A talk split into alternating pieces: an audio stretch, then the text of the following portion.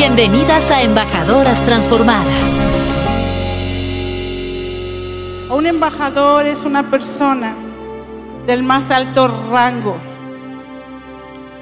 Es una persona que representa oficialmente el Estado al cual pertenece. Lo representa oficialmente. Gracias muchachos. Les amo con todo mi corazón. Un embajador, el jefe, eh, dice, dice la definición.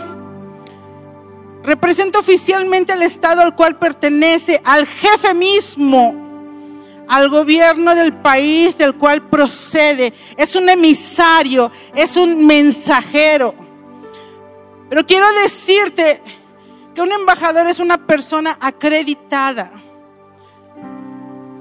Una embajadora si tú te quieres poner el título de embajadora y tú lo quieres portar y decir yo soy una, embajadora, debe ser acreditada. Por eso las pastoras predicaban que habían niveles, que había procesos que tú y yo teníamos que pasar por, procesos, porque te voy a decir algo, tú representas, nosotros oficialmente el Espíritu Santo representa a Jesucristo aquí en la tierra. Pero nosotros somos la iglesia por la cual Cristo viene. Y nosotros tenemos un, un reino que tenemos que representar. Y las pastoras mencionaban los procesos. Y déjame decirte que los procesos son necesarios. Benditos los procesos, amén. Entonces dice que es un agente diplomático. Y aquel diplomático es una persona que interviene en los negocios del Estado entre dos o más naciones. Y yo me acordaba que cuando Jesús era un preju, era un prejuvenil, a los 12 años, volteó y dijo, en los negocios de mi padre, me conviene estar. ¿Hay alguien que aquí diga, en los negocios de mi padre me conviene estar? Jesús lo dijo. Y empezaba el aviso de la representación de un reino. Y tú y yo estamos en este lugar porque para ser transformadas tenemos que ser cambiadas de una forma a otra. Y Dios se encarga y Dios se va a encargar cómo va a ser tu proceso. Porque la batalla que peleamos, sobre todo las mujeres, y el tema que yo traigo se llama derriba tus argumentos. La batalla más fuerte que nosotros tenemos, lo que constituye la personalidad del hombre, eh, tenemos tres facultades y ahí, ahí entre esas tres facultades que está el pensamiento, los pensamientos, la mente. Ahí se encuentra donde nosotros afrontamos las batallas más fuertes. Y esto tiene que ver aquellas tres facultades que son la voluntad, la mente, el intelecto, el pensamiento, ¿verdad? O las emociones, pero yo me quiero enfocar un poquito en esa parte del pensamiento. Ahí están las batallas más fuertes que peleamos. Cuando yo me acuerdo que cuando cuando yo estaba, y menciono ese proceso de muchos procesos, ¿verdad? Cuando yo estaba en ese proceso, las batallas más fuertes llegan aquí y te golpean aquí porque te quieren detener, porque te quieren frenar. Pero déjame decirte que nuestra mente, corazón y boca deben estar llenos de la palabra del Señor. Es que yo quiero que ore por mí aquel apóstol, aquel profeta ¿Qué tal y que voltea los ojos y dice, yo quiero que ponga su mano sobre mí el Espíritu Santo? ¿Qué tal si volteas a la Biblia y dices, ok, Señor, ¿qué tienes para mí hoy? Mientras más te llenes, ¿cuánta palabra hay dentro de ti? ¿Cuántas noticias de nuestro país hay dentro de ti? ¿Y cuánta palabra hay dentro de ti? ¿Cuánta queja hay dentro de ti? Pésalo. ¿Y cuánta palabra hay?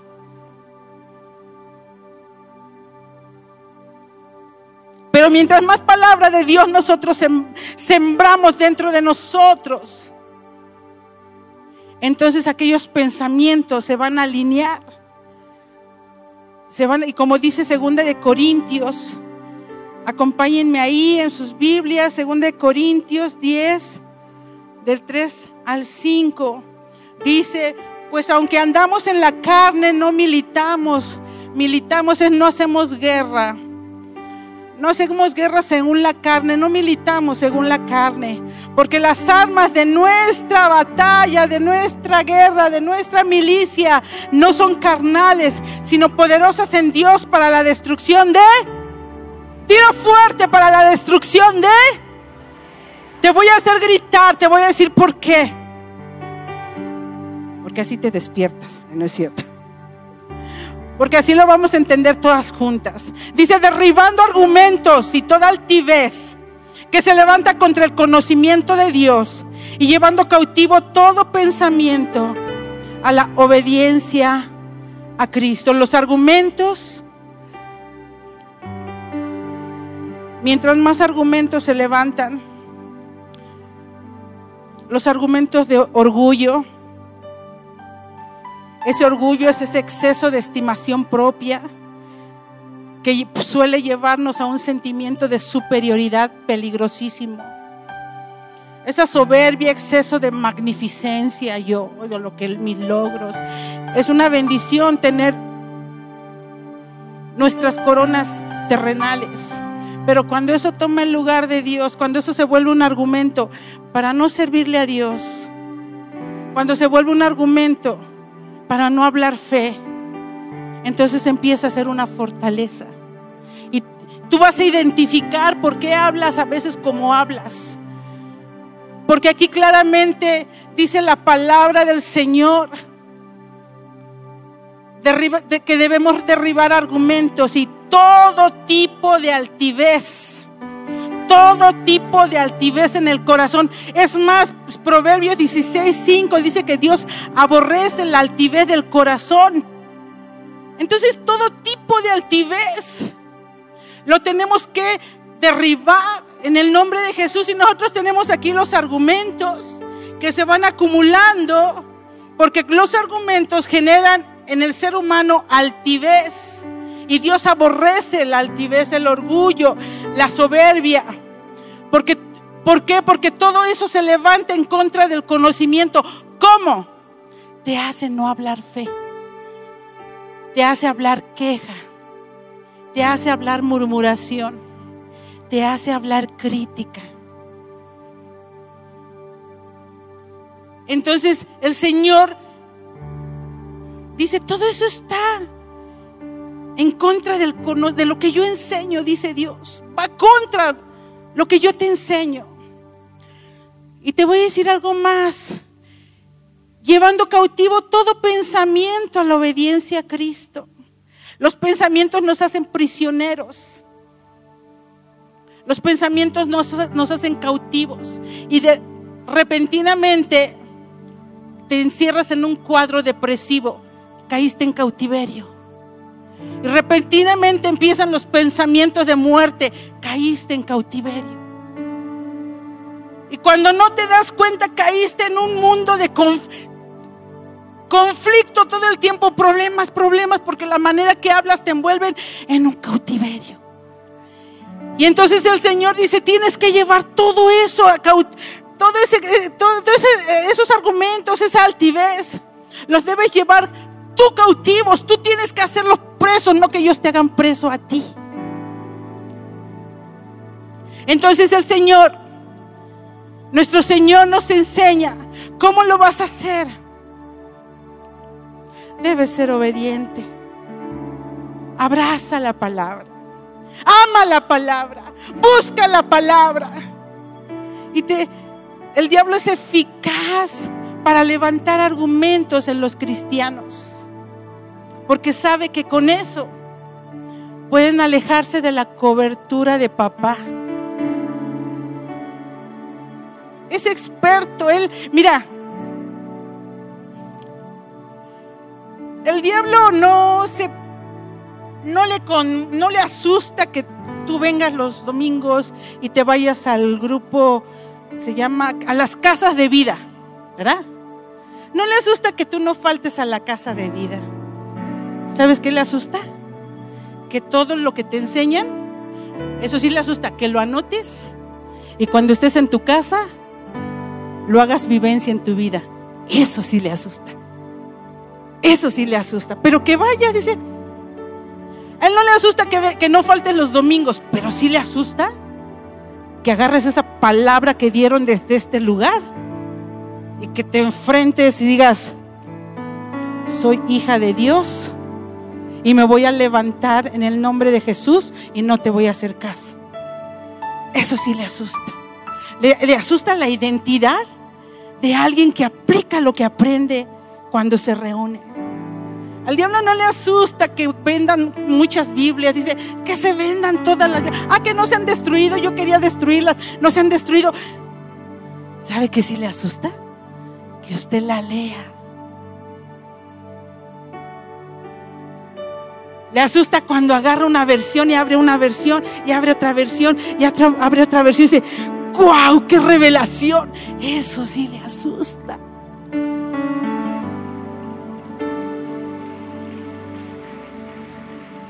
Los hijos de Dios tienen claro, este edificio, me gusta su nombre.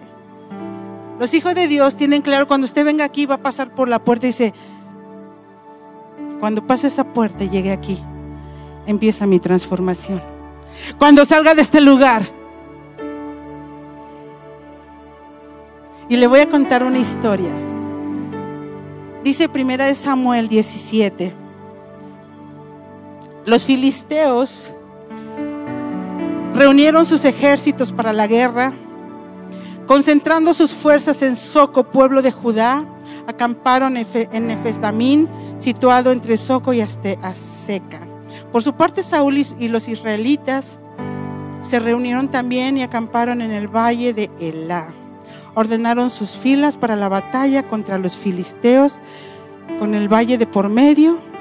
Los filisteos y los israelitas tomaron posiciones en montes opuestos. Un famoso guerrero oriundo de Gat salió del campamento filisteo. Su nombre era Goliat. Y tenía una estatura de casi tres metros. Llevaba en la cabeza un casco de bronce y su coraza que pesaba 55 kilos. Yo, busqué esta versión porque quería que todos más o menos dimensionaran lo que traía aquel gigante. Su coraza que pesaba 55 kilos también era de bronce, como lo eran las polainas que, que le protegían las piernas. Y la jabalina que llevaba al hombro, el asta de su lanza se parecía al rodillo de un telar y tenía una punta de hierro que pesaba casi siete kilos la pura punta. Me llama mucho la atención esto. Y dice, delante de él marchaba un escudero. Y ahorita le voy a decir por qué. El nombre de Elá significa hombre fuerte, lo cual quiere decir que ellos se preparaban para la guerra en el valle del hombre fuerte. Estaban dos campamentos. Acá estaba el campamento de los filisteos. Acá estaba el campamento del pueblo de Israel, dirigido por Saúl. Y cuenta y narra la Biblia de un pequeño jovencito, algunos dicen que tenía 17 años, otros más de 20, creo que lo que nos interesa es lo que este jovencito narra, se narra de él. Y dice que él estaba criando, cuidando sus ovejas. Yo me imagino a David, no sé si alguna vez ustedes jugaron de niños. Mm, no sé, a ser predicadores, a ser maestros. ¿Alguien jugó a ser la maestra de la escuela dominical? Levante su mano. Muchas. ¿Y qué sentaban? ¿Quiénes eran los hermanos? ¿No eran sus peluches? Sí, algunos dicen eran unas botellas, eran mis muñecas. Sí, no, yo he oído de toda la versión, ¿no? Alguno llegó a, a jugar que era piloto y se sentaba donde sea y se imaginaba que estaba piloteando. Yo, yo de niña soñaba que era músico. Típico, ¿verdad? Yo me iba atrás de la casa donde vivíamos. Había estado una barda y acá la otra casa. Y aquí había un como pasadizo. Yo creo que tenía como 6, 5, 6 años. Y me sentaba allá atrás. Y las tapaderas que mi mamá no usaba, eso creía yo, porque yo creo que mamá estaba batallando buscando sus tapaderas, ¿verdad? Yo me las llevaba atrás y yo armaba mi música, y estaba yo chiquita. Pero yo me imagino que David jugaba que era guerrero, porque la Biblia narra que los hermanos de David eran guerreros, iban a la guerra, pero David se quedaba cuidando ovejas era el más pequeño. Y también se dice, ¿verdad? Que probablemente David no era hijo legítimo. Por eso lo tenían cuidando ovejas. Probablemente, y no se habla nada de la mamá de David. Probablemente fue un hijo fuera del matrimonio, ¿no? Se dicen muchas cosas, ¿verdad? Pero el caso es que David no lo mandaban como guerrero, él cuidaba las ovejas. Y yo, yo misma, cuando yo leo de David, yo me imagino a David soñando a ser guerrero. Le voy a decir por qué. La, Biblia cuenta que llegaban los leones y los osos y querían agarrar las ovejitas. Y David cuenta con mucho orgullo cuando llegan los leones y los osos a querer acercarse, yo me les pongo. Y si agarran a una de mis ovejitas, yo les abro el hocico, les saco mi ovejita y los venzo. Pero lo cuenta con una pasión. Y una ocasión, aquel muchachito que conoció en las alturas, porque a Dios se le conoce en las alturas. Alguna ocasión su papá le habla y le dice, David, y ahí viene el muchachito. Y le dice, vas a ir a ver cómo están tus hermanos, llévate este queso, esta harina, este pan, y, y me dices cómo están tus hermanos. Y para David fue como, yes, diría mi esposo, yes. Es una oportunidad para ir a ver cómo son los guerreros. Y David se puso muy contento. Pero le voy a contar cuántos de aquí sirven a Dios, son servidores. Levante la mano. Le voy a decir algo. David cuidaba las ovejas. Y David le dijeron, ve y llévale esto, este alimento a tus hermanos y me dices cómo están. Pero dice la Biblia que David se levantó muy temprano, de madrugada pero antes de irse, se fue y buscó un pastor a quien dejarle las ovejas encargadas. Y se fue entonces al mandado, lo que le había dado su papá. Pero le voy a decir algo, ¿por qué pregunto quiénes son servidores? Porque un verdadero adorador, un verdadero embajador, representante del reino, cuando le dan una asignación la cumple. Pero suele suceder que dice, la pastora me dijo que hiciera. ¿Y, dónde? lo que estabas haciendo, a quién se lo encargas? Ah, no sé, a mí la pastora me dijo que hiciera esto otro. Y dejamos votado lo que estamos haciendo irresponsablemente. Déjeme decirle algo. David sabía que servir es adorar. Entonces todo lo que le encargaban a David lo cuidaba como que sabía a quién adoraba y encargó sus ovejitas. Y se fue a obedecer a su papá. Y en, esa historia, cuando llega a aquel lugar y de repente no encuentra a nadie, y por allá se aparece un hombre, ¿de cuántos metros? Aproximadamente dice tres metros.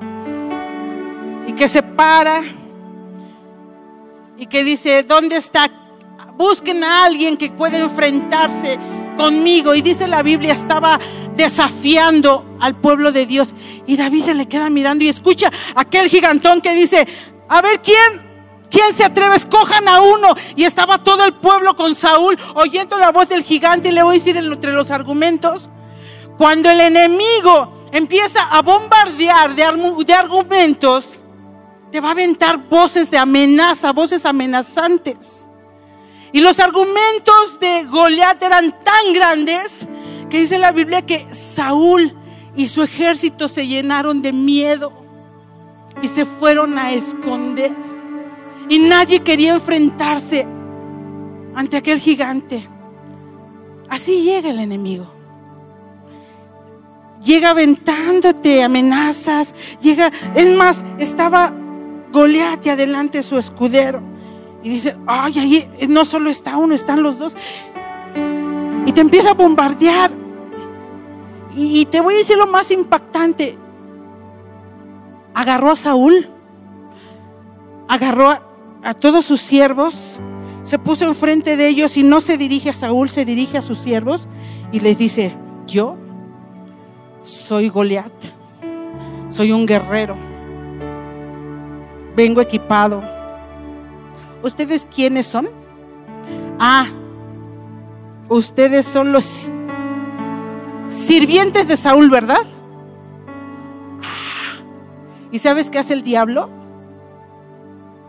El diablo te dice, ah, tú o sea, yo, tú tienes problemas. Sí, sí, sí. Mire, no tienes dinero. Te estás hundiendo en la depresión. Te estás hundiendo en el dolor. Mírate cómo estás. Y tú dices, no, sí. Y así llegó. Así llegó con esas, con, esas insinuaciones y ese, esos argumentos y les metió los argumentos todo el ejército. El diablo es un experto en meter argumentos en la mente de, los hijos de Dios. Lo peor es cuando les hacemos, le hacemos caso y los tomamos. Pero dice la Biblia que David, David que había, que, había aprendido a enfrentar a leones y a gigantes, se vio ese desafío y dijo, ¿quién es ese incircunciso? Y cuando dice ese incircunciso, es que él, él sabía que no era alguien del pueblo de Dios, que no era alguien que estaba bajo el pacto de Abraham. Entonces voltea a David y dice, ¿qué, recompensa hay? Porque David era muy listo. Era muy listo. Y le hablan de las recompensas. Y se acerca con Saúl. Lo quieren equipar. Pero David no acepta ningún tipo de equipamiento. Porque cuando Dios te equipa, tú no necesitas más equipamiento. Cuando Dios te prepara, tú no necesitas más preparación. Cuando Dios te pone las armas espirituales que no son carnales, que son poderosas en Dios para destrucción, para destrucción, para destrucción. David sabía que las armas de él eran más poderosas que el equipamiento que Saúl, que, que Saúl le quería dar. Cuando llega ese equipamiento, David lo rechaza. Y David dice, no. Y te voy a decir lo que dice el verso 37. Jehová me ha librado de las garras del león y de las garras del oso.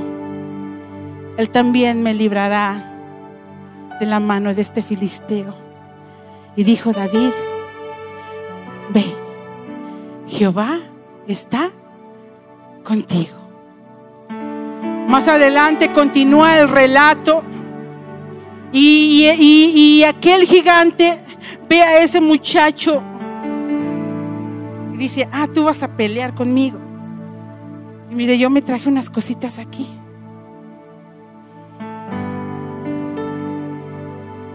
Los instrumentos de guerra, ustedes los vieron ahí, sus espadas, sus escudos, sus lanzas. David sí agarraba la onda.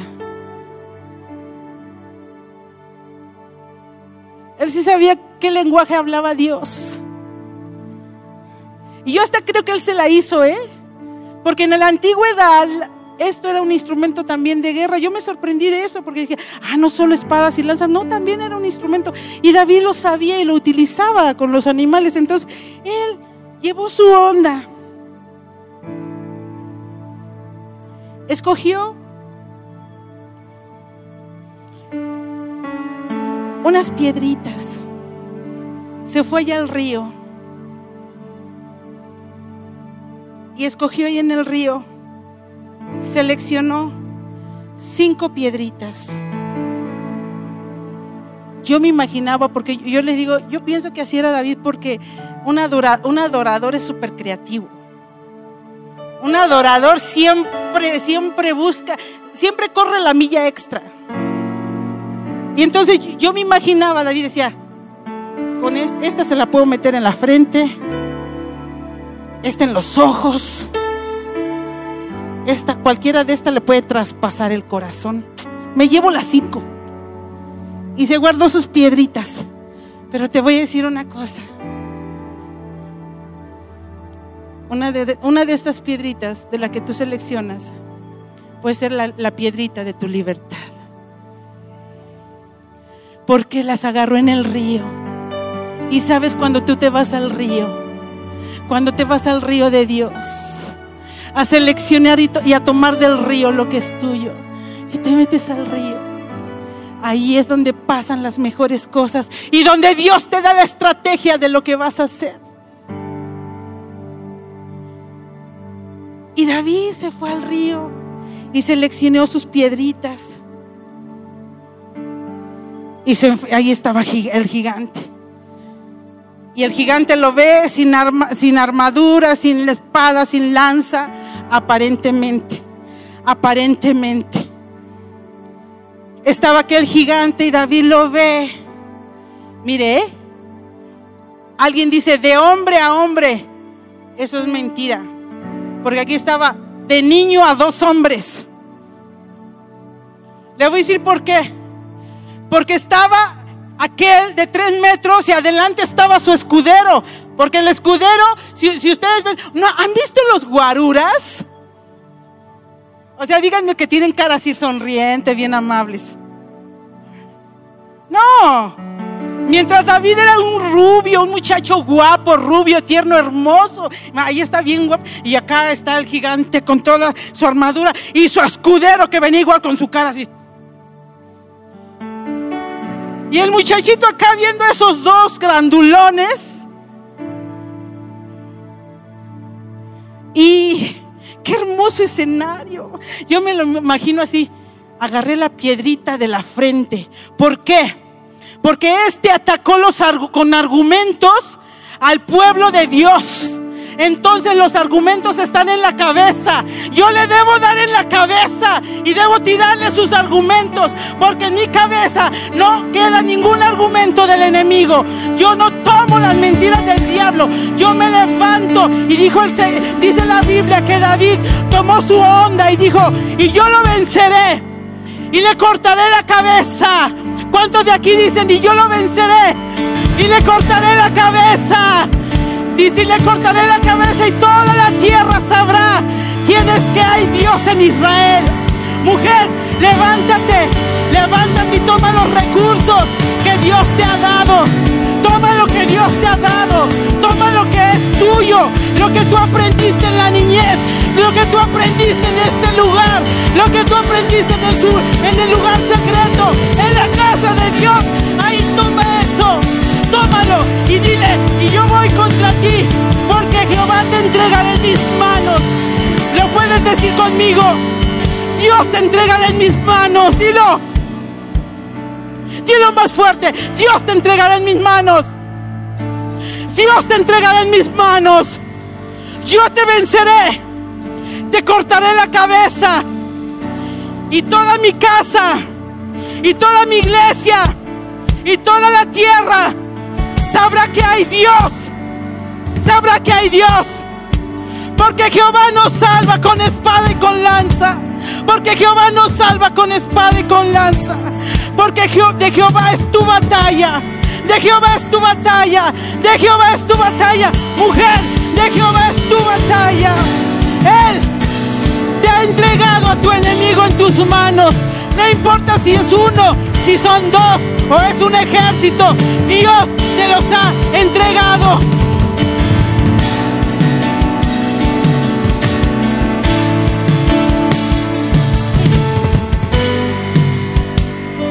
Siéntate.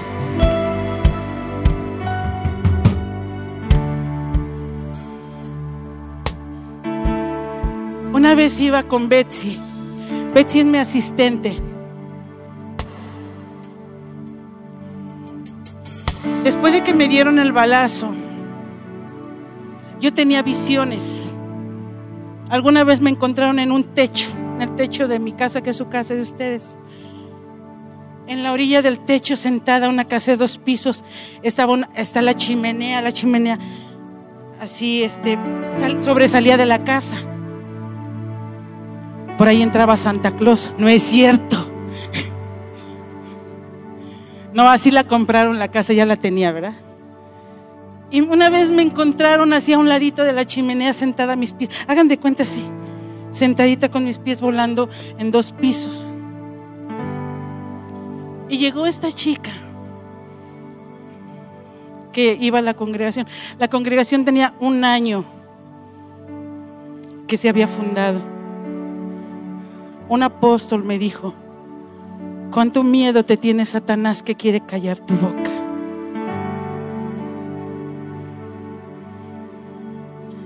Y una vez me encontraron así ahí, después del balazo.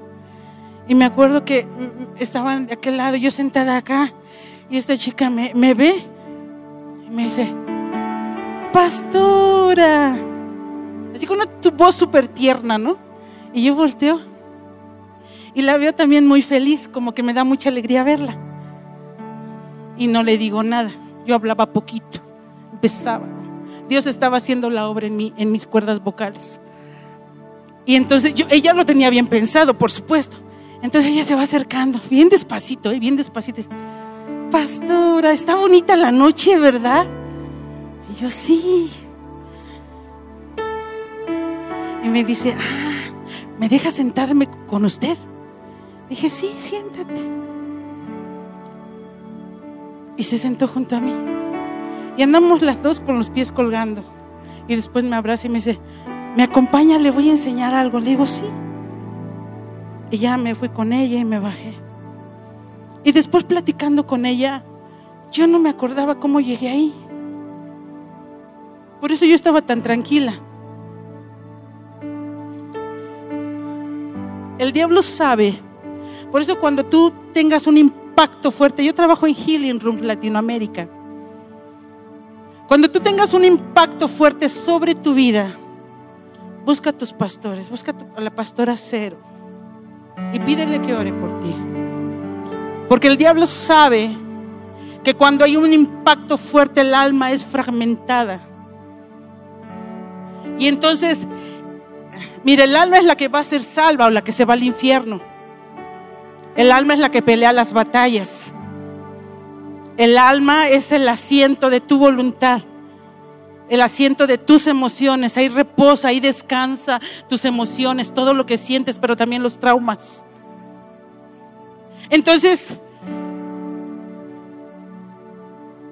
bajo esa situación, mi alma fue fragmentada y pasaba cosas que yo no me acordaba, Y me llevó y ya seguimos platicando, pero esa no trascendió, la que te voy a decir, la que sí trascendió. Porque lo que quería hacer el diablo es, no te maté ahí, pero te voy a matar en un descuido.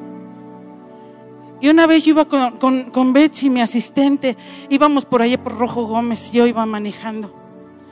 Y yo, yo crucé la avenida iba a cruzar, venía, me acuerdo que venía de, de, Plaza Oriente, ahí. Yo cruzando la avenida, como si fuera a ir a Zaragoza, tenía que hacer esto. Entonces yo iba manejando y exactamente aquí en vez de hacer esto, me quedé así, cruzando, o sea, tapando lo que es, eh, mi coche es un cruz, está grande y, agarraba así todo el espacio de la avenida. Me quedé aquí, ahí, y ya no manejé. Y Betsy, Betsita me decía, ella me dice Bella, me dice, Bella. Y yo volteaba y la miraba y dice, avanza, Bella. Y yo, yo le sonreía, dice, Bella, por favor, avanza. Por allá venía un tráiler. Pero él venía con velocidad de tráiler. Y dice, Bella, avanza. Y yo la veía y le sonreía, ¿no? Como la miro. Y me agarró de la mano, me acuerdo, me agarra de la mano y me dice, Gloria a tu nombre, Señor. Eso es un escudero. Los escuderos saben que pueden dar la vida por ti. Entonces ya nada, me agarró con una ternura. Y entonces en eso yo la veo que voltea a ella. Así, entonces yo me da curiosidad y volteo y veo que viene un tráiler. Porque yo estoy totalmente consciente. Y viene el tráiler y empieza y el coche aquí, y acá el tráiler, así, y aquí el coche, ¿no? Sonando el claxon. Cuando ve el tráiler que el coche no se mueve, yo creo que debe haber dicho estas suicidas, porque me tocó a mí, ¿verdad? Y entonces viene el tráiler y nada más veo que hace esto.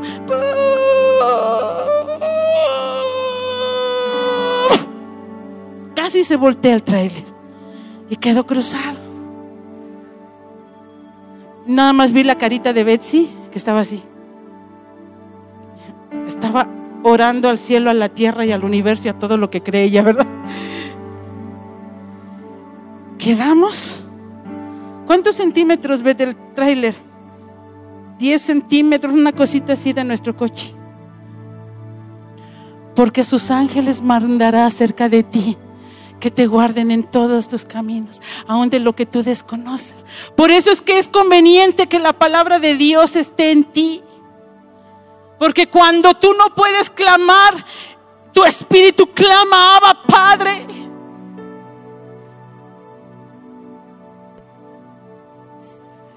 El, el tráiler quedó así.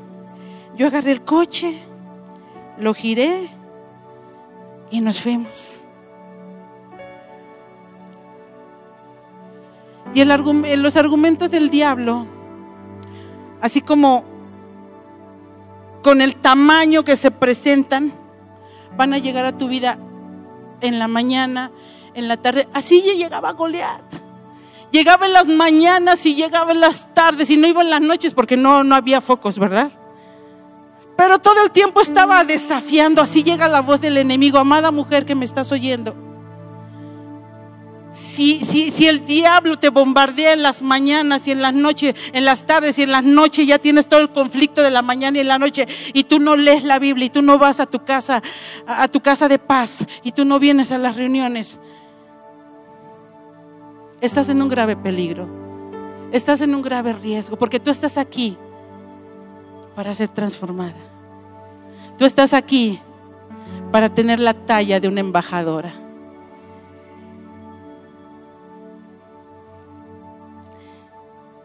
Cuando llegue el enemigo con esas voces, amada mujer, tú tienes que levantarte. Porque nosotros representamos el reino de los cielos. ¿Qué representa un embajador, verdad? ¿Cuántos embajadores hay aquí? ¿Qué representas?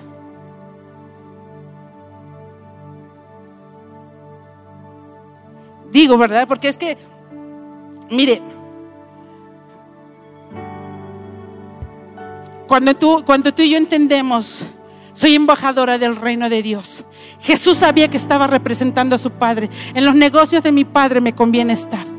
Nosotras estamos siendo llamadas embajadoras de un alto nivel, de confianza. Representamos un lugar y a un alto mando. ¿Qué representamos? ¿Qué representamos? Y yo me iba a las escrituras y, yo, leía en Lucas y en Isaías y leía que el Señor Jesús se paró y agarró el rollo y dijo, el Espíritu de Dios está sobre mí por cuanto me ha ungido para dar buenas noticias a los pobres. Me ha enviado para sanar a los quebrantados de corazón. Me ha, me ha llamado para dar, para pregonar libertad a los cautivos y vista a los ciegos. Tú que estás levantando la mano lo estás recibiendo. Tú que estás levantando la mano.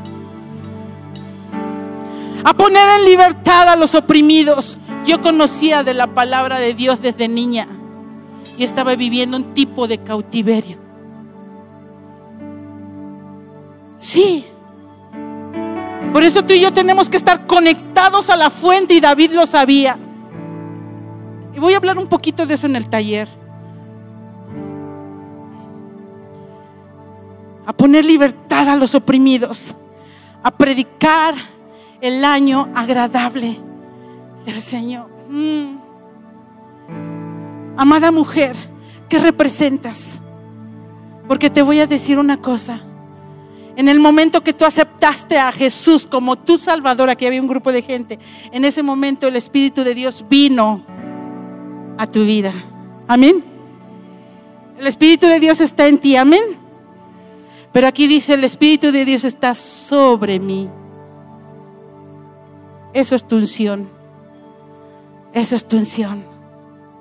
Porque el Espíritu de Dios está dentro de ti cuando le recibiste.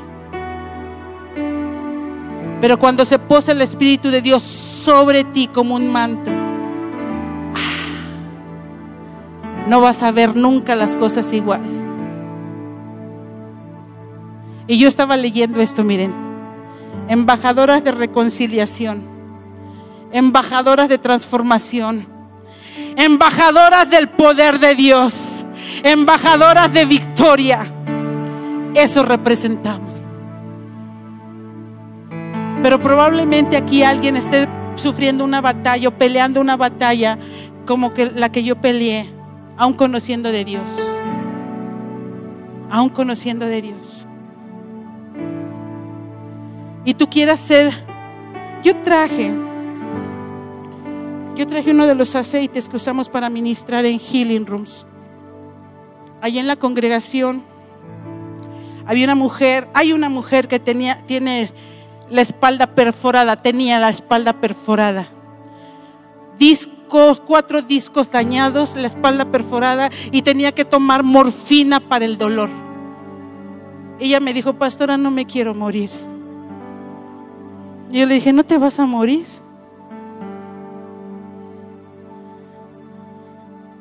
Y estuvimos orando en healing rooms, estuvimos orando por ella. La ministrábamos de manera independiente. Y este fin de semana llegó y me dice, pastor, aquí están los resultados. Y me enseñó las placas y me dice, se las llevé al médico y me dijo, ¿qué te hicieron? ¿Dónde te hicieron esto? Yo le, yo le dije, pues en la iglesia. Porque ella es como una niña, tiene 53 años, pero es como una niña. Dice, pues en la iglesia. Dice, no, no, no, ya en serio, en serio. ¿Dónde, ¿Qué te hicieron? ¿Orar? Dice, ¿cómo que orar? No, no, no. A ver, estás en el hospital, está con, ¿qué te decía? ¿Orar? Yo le dije que yo soy cristiana y que yo soy hija de Dios y que Dios me iba a sanar. Y aquí está la evidencia. Y ahora está caminando, sirviéndole al Señor. Y este fin de semana la casamos con Dios. Porque ella dijo, quiero vivir mi vida con Dios. Ella no tiene esposo, pero me dijo, por favor, pastor, cásenme, cásenme con Dios. Quiero que mi vida sea consagrada. Y la casamos, le pusimos una, una, una corona, le pusimos un velo y se la entregamos al Señor. Y ella estaba feliz sirviéndole al Señor. Derriba tus argumentos derriba tus argumentos. Y yo quiero pedirle si hay una mujer aquí que necesita reconciliarse con su hijo, con su hija, con su esposo, con sus padres, que tiene problemas muy serios con su familia, que pase a este lugar. Quiero pedirle a alguien que está pidiendo por una transformación una transformación en su vida. Que le está diciendo, Señor, yo no puedo con esto, el alcohol, el cigarro o cualquier tipo de atadura. ¿Sabes por qué? Porque el reino de los cielos sobre nosotros está. Alguien que, que quiera ver el poder de Dios sobre su vida paz en este lugar, paz en este lugar. Alguien que diga, mm, he oído sobre victorias, David, la pastora, el pastor, los, los, siervos, los maestros de, de casas de paz, tienen unos testimonios. Yo quiero ver esas victorias en mí. Pasa este lugar.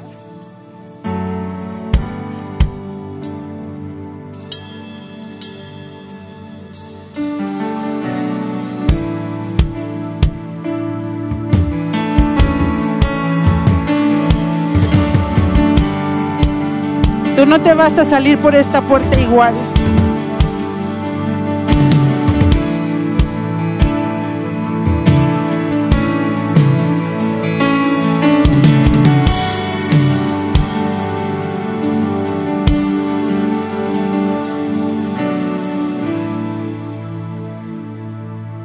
métete al río. Métete al río. Métete al río. Métete al río. Espíritu de Dios. Espíritu de Dios. Espíritu de Dios. Métete al río.